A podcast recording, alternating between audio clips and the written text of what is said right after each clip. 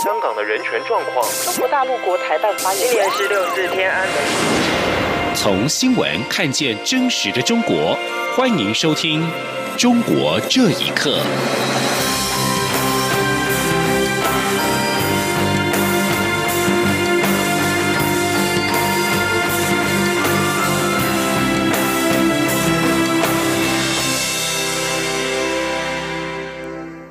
各位好，欢迎收听《中国这一刻》。国民党立委陈超明今天在立法院会质询行政院长苏贞昌的时候，质疑民进党政府近来在两岸的激进论述，是为了拉抬民进党二零二零总统大选的声势，恐将两岸推向战争的边缘。而对此，苏贞昌表示，他不热爱战争，他就是要和平，但为了维护和平，只好做战争的准备。苏贞昌并且表示，台湾绝对不会去打中国，但包含中国在内的任何外国，只要想侵略台湾，台湾人民绝对会保家卫国。记者刘玉秋的报道。国民党立委陈昌明八号在立法院会总质询时表示，民进党在去年九合一大选失败后，蔡英文总统拒绝承认九二共识，又把九二共识跟一国两制绑在一起，是为了拉抬自己二零二零总统大选的声势。陈超明认为，民进党不断挑衅、刺激中国是非常危险的现象，将把台湾逼到战争的边缘。陈超明并试图以影片：“如果你热爱战争，那唯一的原因就是没有参加过战争。”质疑民进党让两岸关系陷入危险。但影片一开始呈现静音状态。苏贞昌趁此表明立场，认为中国向来对台湾只有一种声音，就是统一。什么都没有声音，还比较那个？一中国，中国就是不希望台湾有声音呐！啊，中国就是只有他一个声音呐，他不希望台湾有声音。中国就是一直只能统一，我倒不觉得，其他都不能讲了。苏贞昌也进一步强调，自己既不热爱战争，更会为了和平而捍卫到底。我不但不热爱战争，我就是要和平，但为了维护和平，只好做战争的准备。苏贞昌并说，台湾绝对不会去打中国，但任何想要侵略台湾的外国，包含中国，台湾人民一定会保家卫国。陈超明则认为，两岸关系差，台湾将没有未来。中国已经茁壮成世界第二大国，台湾要如何求取生存之道？苏贞昌不以为然，质疑：难道因为中国强大，他想并吞台湾，台湾就只能投降吗？苏贞昌强调，台湾是主权独立的国家，他一定会保护主权，保护国家人民。如果叫他承认台湾是中国的一部分，是统一的进程，他绝不同意。中广电台记者刘秋采访报道：中国电信巨破华为技术公司在七号宣布，他们已经向美国联邦法院提起了诉讼。美国禁止政府单位购买华为设备以及服务，已经违反了美国宪法。华为方面还透露，有证据指出美国政府涉嫌入侵华为服务器。不过，法学专家认为，华为对美国政府的控告胜算不大，很明显是利用这些国家司法独立的特点，转移舆论的视线。请听以下的报道：华为七号上午在深圳总部举行外媒记者会，宣布向美国联邦法院提起诉讼，正式起诉美国政府。华为指美国国会去年通过的国防授权法案。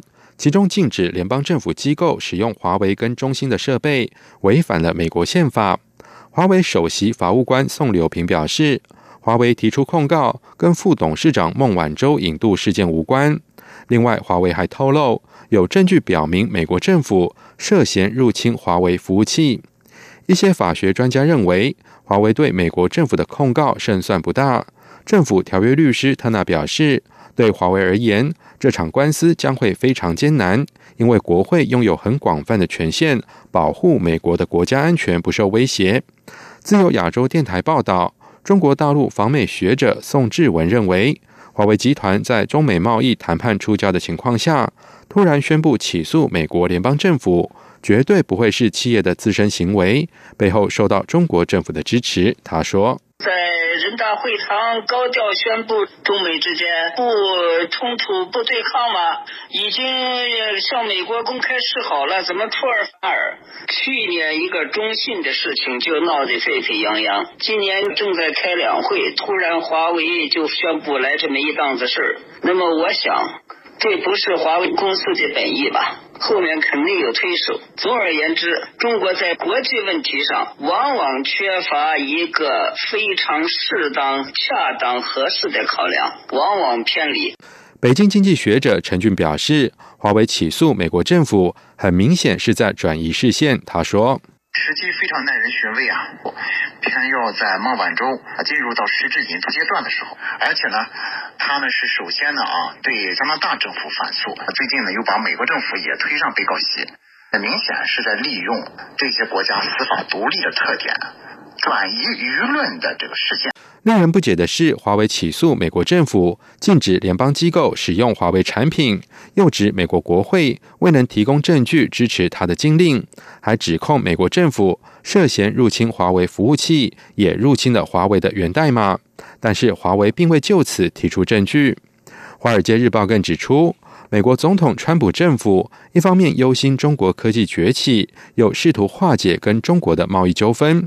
华为此时大胆采取状告美国政府的策略，可能加深跟川普政府的敌意。以上新闻由央广整理报道。一九五九年爆发的西藏抗暴运动即将在三月十号满六十周年。由于中国正值两会期间，对外国人前往西藏的管控更加严格。西藏当局更从今年的一月开始暂停办理外国游客入藏许可证。西藏官员更在日前表示，限制外国人去西藏是担心游客缺氧。而对此，达赖喇嘛驻台代表驳斥这是瞎扯，并且指出，由于中国当局不愿意让国际社会知道在西藏有很多镇压的行为，完全是在找借口。请听以下的报道。根据自由亚洲电台报道指出。去年底，西藏旅游局向业者下发通知，今年一月三十号到四月一号期间，不替外国游客办理入藏许可证。中共西藏自治区党委书记吴英杰六号在北京出席全国人大会议时强调，因为近年来很多外国游客到西藏高海拔地区旅游后出事，依法采取这个规定。对此，达赖喇嘛驻台代表达瓦才仁直斥，简直是胡扯。他说。他当然是在瞎扯啊！每年都有几百万的呃中国人去呃西藏旅游，那些中国人的都经过身体检查了，他们的身体状况比那些外国人好吗？所以那个完全是随便找个借口，他就是要控制进入西藏，因为他在西藏有很多的镇压行为，他不愿意让国际社会知道这些。国际人权团体批评中国当局广泛限制藏人的人权。联合国人权事务高级专员去年六月表示。西藏的局势在迅速恶化，中国一直否认这些指控，而美国也在去年通过《西藏旅行对等法》，要求中国政府允许美国记者、外交官和游客在西藏旅行不受限制。该法谋求迫使中国当局开放西藏地区，针对那些被认为对限制美国人入藏负有责任的中国官员进行制裁，禁止进入美国。不过，吴英杰表示。美国通过《西藏旅行对等法》，严重干涉中国内政，是完全不顾事实的法案。批评美国以所谓对等原则对中国采取歧视性签证政策，违背国际关系基本准则。今年是西藏抗暴运动六十周年。一九五九年，西藏精神领袖达赖喇嘛在起义遭到镇压后，带领大批追随者流亡到印度。中国视达赖喇嘛为危险的分离分子。而达赖喇嘛则强调，他只是主张西藏真正自治。尽管中国当局严格限制藏人传播有关达赖喇嘛的消息，甚至悬挂达赖喇嘛的画像等，但仍有许多藏人相当尊敬达赖喇嘛。央广新闻整理报道。今年是六四事件三十周年，就在中国全国两会召开之际，由六四遇难者家属所组成的天安门母亲群体，透过了网络发出亲民前夕的祭文，以及给中国国家领导人的公开信，重申对六四真相赔偿问责的三项诉求。请听以下的报道。这封公开信指出，三十年前全副武装的戒严部队用机枪、坦克屠杀手无寸铁的学生和市民，但事后当局却编造历史，甚至在去年编写的改革开放四十年大事记，把六四标明是动乱以及平息反革命暴乱。公开信强调，天安门母亲坚持和平、理性、非暴力的原则。从一九九五年起，就向历届两会及国家领导人发公开信，提出真相、赔偿、问责的三项诉求，却一直被置若罔闻，更换来公安、国保们更严厉的控制。公开信质疑，中共十八大以来一直强调以法治国，国家领导人更多次讲到要让每一个公民都能享受到司法的公平与正义，但为何天安门母亲建议将六四问题纳入？法治轨道解决，却至今也得不到答复。而中国领导人对台湾同胞喊话，表示两岸一家亲，自家人不打自家人，却不解决拖了三十年的自家人杀自家人的冤案，又如何取信于彼岸的自家人？公开信指出，一到敏感时期，他们家门口就被人和车站岗放哨，不得随意外出和接待来客，即便被允许外出，也有警员或便衣车辆相随。电话被窃听，电脑被害，有的还被安装监。视器，有的家属不止一次被警方传唤、监视、居住、刑事拘留，甚至上手铐关押到看守所。随着时间过去，群体中有人离去，但他们深信自有后来人。虽然三十年过去，没有为亲人讨回公道，还无法让亲人安息，他们无比愧疚，但他们会继续坚守住三项要求的底线，为护生者与逝者的尊严，做坚定的守灵人。天安门母亲发言人尤维杰说：“三十年了，如果跟那个现任政府。”来讲说，应该是没有任何的关系，就是但是执政党是一个，那么现任的政府是有责有责任就当年的，就是这件这件惨案，嗯，对自己的国国民有个交代，对我们有个交代，嗯，是不是啊？应该把这个真就是按照真相赔偿问责的三项诉求，对要要要应该。不应该再是这么样子回避，应该答复我们。尤维杰表示，这次选择在两会期间提前发布清明前夕的祭文，以及给中国国家领导人的公开信，是希望两会代表能听到他们三十年来的心声。这封公开信共有一百二十七名六四罹难者家属联署，还列出了那些盼不到平反就已经去世的五十五位天安门母亲。以上新闻由央广整理报道。美国宗教自由大使布朗贝克在今天呼吁北京停止在中国的宗教迫害行动，他并且要求访问新疆的大型在教育拘留营。根据路透社的报道指出，布朗贝克在今天在香港发表措辞强烈的演说，表示北京发动信仰战争。他并且指北京必须尊重人民有信仰这项基本且神圣的权利。布朗贝克对香港外国记者会的听众表示：“这是一场他们不会赢的战争。